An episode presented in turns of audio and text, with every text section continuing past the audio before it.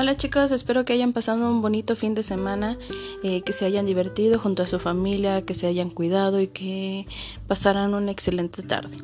El día de hoy es 19 de octubre del 2020 y vamos a dar continuidad a español. En este caso, la semana pasada estuvimos trabajando lo que eran las oraciones simples y compuestas. Ahora vamos a cambiar un poquito el tema a oraciones yuxtapuestas y oraciones coordinadas.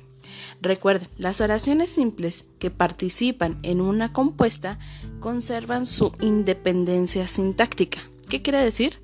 Que ninguna de ellas forma parte del sujeto o del predicado de otras. Siempre se encuentran en la misma estructura, nunca se combinan. Dos o más oraciones simples pueden formar una oración compuesta, por yuxtapuesta o o por coordinación. Sin embargo, las oraciones yuxtapuestas se forman cuando dos o más oraciones simples se unen por medio de comas, punto, digo, comas, punto y coma o dos puntos.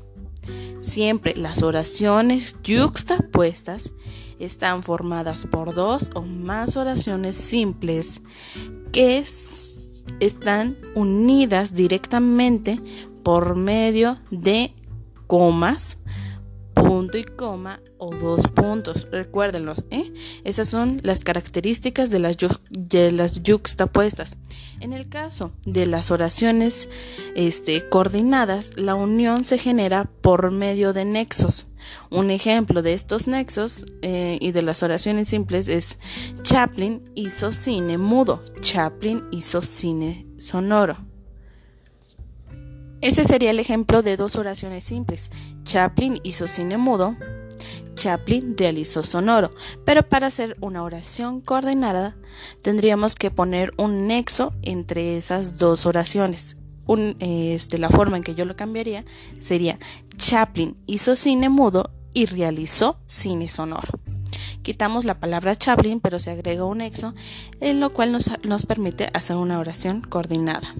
Ahora, lo que van a realizar ustedes en su cuadernillo de trabajo es poner o completar las oraciones coordinadas agregando el nexo pero, y, e, o o ni, según corresponde a la oración. Recuerden, tienen que leerlas para verificar cuál es ese nexo que mejor las complemente. No podríamos poner Chaplin escribía guiones cinematográficos ni componía música, porque no se entendería.